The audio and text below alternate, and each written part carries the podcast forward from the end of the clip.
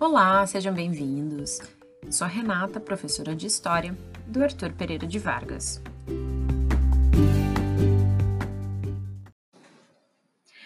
Hoje a nossa entrevistada é uma mulher que atua em diversos espaços e também é uma amiga querida. Para quem não sabe, antes de eu me tornar professora, eu trabalhava em um banco. E foi lá que eu conheci a Martina. Nos corredores onde cruzamos pela primeira vez, ela dizia algo como: Não é porque meu cabelo está solto que eu quero que as pessoas coloquem as mãos nele. E isso me fez pensar que as nossas lutas diárias e cotidianas, minhas e da Martina, são bem diferentes. A Martina, quando sai com o seu cabelo crespo, solto, é alvo de olhares que acompanham seus cabelos e o seu corpo. Olhares que a identificam como exótica muitas vezes. Eu, com meu cabelo solto, sou considerada normal. Eu já achava naquela época, e continuo achando, que precisamos falar sobre nossos corpos enquanto mulheres. Que os nossos corpos deveriam ser livres para serem o que quiserem e como quiserem. E que o corpo da mulher negra carrega ainda mais o peso de uma sociedade racista e patriarcal. Hoje vamos ouvir as histórias de vida de uma mulher negra. Então, primeiro, Martina, eu gostaria que tu se apresentasse para nós. Olá, eu sou a Martina, eu tenho 29 anos, sou uma mulher negra de pele clara, filha única de mãe preta e pai branco, estudante em escola pública e moradora de Porto Alegre. Martina, eu gostaria de ouvir agora um pouco sobre a tua trajetória acadêmica uh, e também em relação ao todo o teu processo de inserção na Universidade Federal do Rio Grande do Sul. Uh, eu saí do ensino médio com 17 anos e passei direto no vestibular da URGS para o curso de farmácia. Logo de cara eu vi que não era o que eu queria fazer, né? Não tinha pesquisado muito a respeito, então decidi fazer o vestibular de novo. Eu fiz o curso de licenciatura em dança, sou formada. Uh, depois eu fiz o curso de pedagogia, também me formei. Uh, fiz vestibular nesse meio tempo para educação física, para ciências sociais, mas não quis cursar. E também fiz uma especialização em história afro-brasileira. Uh, eu sempre me interessei por as questões sociais, principalmente ligadas ao ensino e, e os temas uh, da escola, de como a escola tratava a raça, classes, mulheres, homofobia e coisas dessa ordem. Eu sempre procurei estudar sobre isso nos meus trabalhos nas duas, nas duas faculdades. Hoje eu, eu gosto muito de estudar e hoje, com uma mudança uh, e algumas incertezas sobre o que eu queria fazer, eu atualmente curso tecnologia de sistemas para internet no Instituto Federal de Porto Alegre. Uh, eu não me vejo como uma pessoa que não que consegue parar de estudar. Eu posso até não pretendo fazer mais um outro outra graduação, mas eu sei que que vou seguir estudando outras coisas. No início do podcast, eu falei algo sobre a importância de lutarmos por mais espaços e por mais respeito aos nossos corpos, muito motivada pela forma como nós nos conhecemos. Então, Martina, eu gostaria de saber como foi a tua construção enquanto mulher negra nesses espaços, na academia, no trabalho. Eu comecei a me envolver mais politicamente com a questão da luta negra, porque na, no curso de licenciatura em dança, como nós fomos a primeira turma do curso na URGS, acabou que a gente tinha muita falta de de acesso. A gente não tinha acesso à biblioteca, a gente não tinha acesso ao restaurante universitário. E o grupo de alunas né, se, se juntou para reivindicar essas questões que, que eram muito importantes. E a partir dessa, dessa união, eu me interessei pela atuação do diretório acadêmico, acabei entrando na gestão do diretório acadêmico, na gestão do diretório central da URGS, né, do DCE, e, e a partir daí eu tive proximidade com um coletivo, né, comecei a integrar um coletivo chamado Negração, que era de estudantes da URGS, a maioria era estudantes da URGS, que sentiam uma exclusão da identidade negra na universidade, tanto em relação ao currículo, à cultura, à história e a referências, autores negros nos cursos mais, mais variados, quanto em relação às pessoas mesmo, né? A gente sabe que a, a proporção de pessoas negras na universidade ainda é muito baixa, mesmo ainda pós as cotas, né? Porque as cotas foram implementadas em 2007, 2008, mais ou menos, na, na URGS.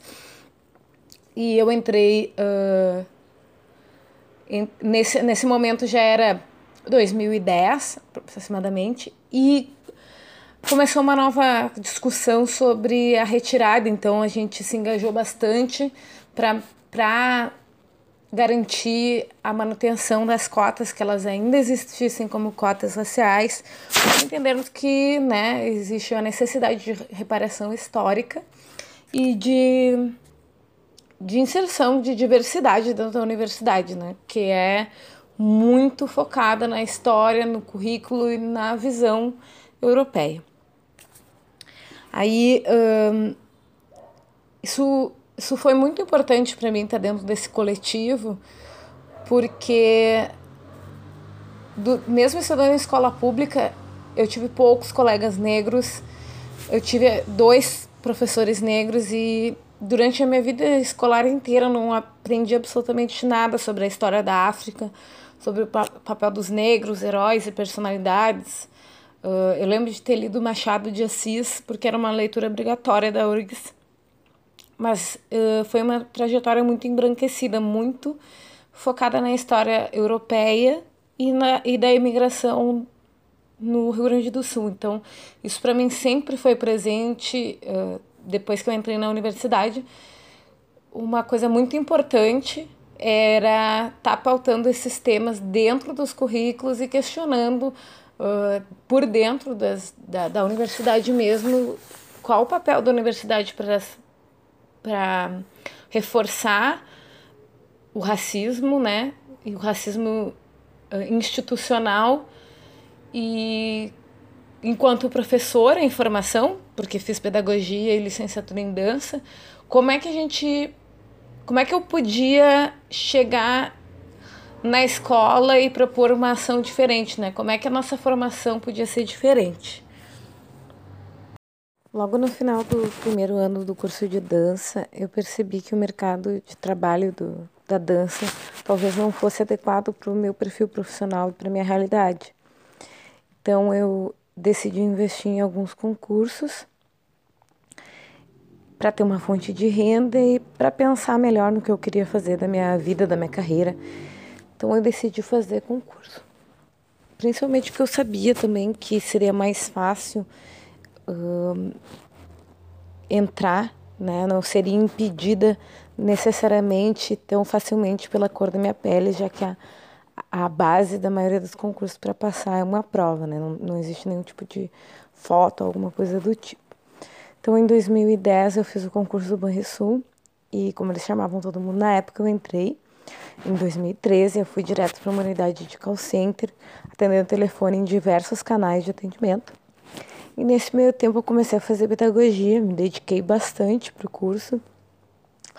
E fiz alguns processos seletivos dentro do banco que acabaram fazendo com que eu passasse para uma posição de supervisor, de supervisão, que é uma, né, uma posição que, que exige um pouco mais de autoridade, tem um, um, um certo viés de liderança.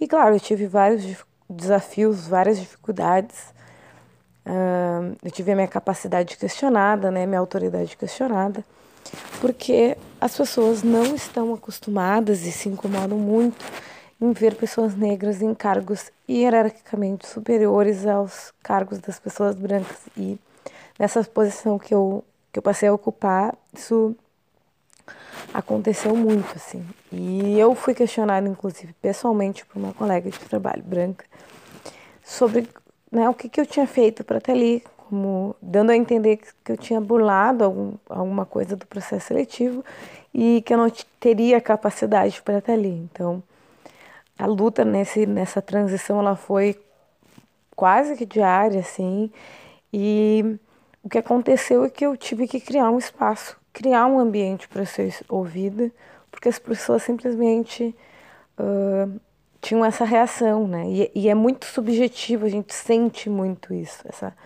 essa, essa questão da reação, ela não é muito objetiva, né? Nós vemos a cada dia o questionamento das posições que os negros e negras estão ocupando, bem no sentido do que tu falaste em relação à reação, que é muito subjetiva. É, então, o meu questionamento para ti é o que falar para os nossos jovens que têm a possibilidade da mudança? O que é preciso fazer? Assim, uh, nesse momento em que, que a gente se encontra, que aconteceram diversos casos de violência exacerbados uh, em relação ao George Floyd nos Estados Unidos, ao João Pedro, a Agatha Félix, e o caso do menino Miguel, agora mais recentemente, eles nos chamam muita atenção porque eles são talvez a expressão mais violenta, né, que é a retirada da vida de uma pessoa.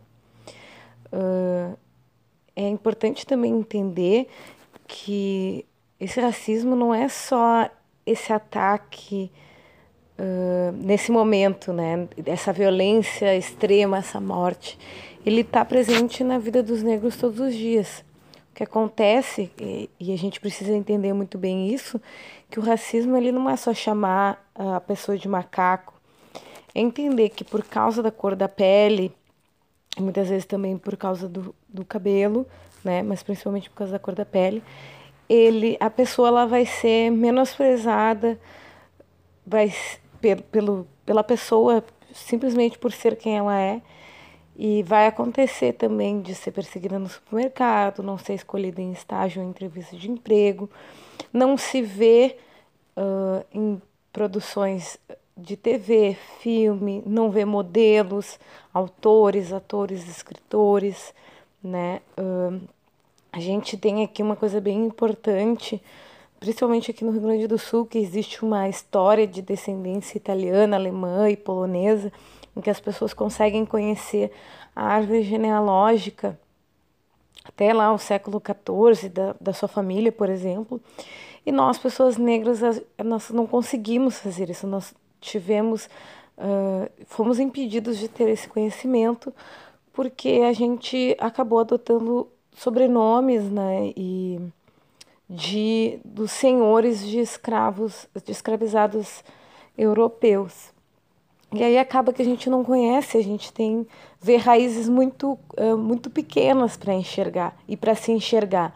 E isso é reforçado, obviamente, pela falta de conhecimento sobre a história da África, história do Brasil africano, que é uma é um, esse conhecimento é um direito da população, né? Todos os estudantes, tanto os pretos quanto os não pretos, precisam entender que a partir desse conhecimento é que vai existir um empoderamento de uma sociedade menos racista e antirracista. Uh, ambos, né, ambos os grupos, eles vão, vão conseguir compreender a riqueza da história da população negra e a importância atual dessas, das, dessas pessoas, dessas personalidades na construção de uma sociedade. E as pessoas negras vão criar uma autoestima e entender melhor as pequenas violências que nós vivemos diariamente, né? Uh, tanto as grandes violências quanto pequenos, pequenos atos como esses que eu citei, que, que nos impedem de viver plenamente. E para as pessoas não negras é quando acontecer de uma pessoa negra falar que não se sente bem com um determinado comentário determinado comentário ou algo do tipo, é ouvir, escutar, entender o que aconteceu, conversar. Caso aconteça de se presenciar alguma cena de racismo, alguma situação uh, intervir, gravar, testemunhar, porque muitas vezes as pessoas negras estão sendo atacadas sozinhas, né? Estão sendo discriminadas e não conseguem reagir por um ou outro motivo. E, em suma, em relação ao racismo, e a esse momento que é muito importante, é entender que o que falta para o negro no Brasil é a oportunidade.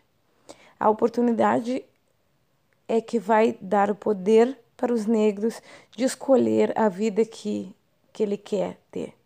Porque hoje a gente tem um papel que é destinado a nós, né? a gente tem espaços que são destinados a nós, e é somente a partir dessas, dessas oportunidades que nós conseguiremos superar as barreiras históricas e poder minimamente escolher o que a gente quer onde a gente quer estar, tá, o que, a gente quer fazer, e não que isso seja determinado para nós, nem tirado de nós, né? Não ter a, a, a vida tirada de nós.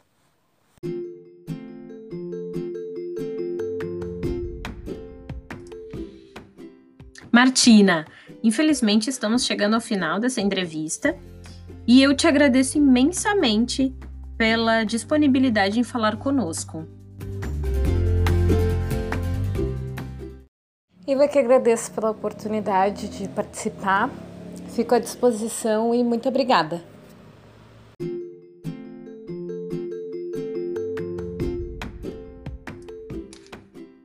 O que fica da fala da Martina é que a luta e os questionamentos dela criam possibilidades de mudança. E eu, enquanto educadora, considero que a transformação se faz dessa forma, conhecendo, reconhecendo, questionando velhas práticas e respeitando. Se você gostou do nosso podcast, compartilhe, avise a família e os amigos e nos siga no seu tocador de podcast preferido, para não perder nenhum episódio. Muito obrigada e até a próxima!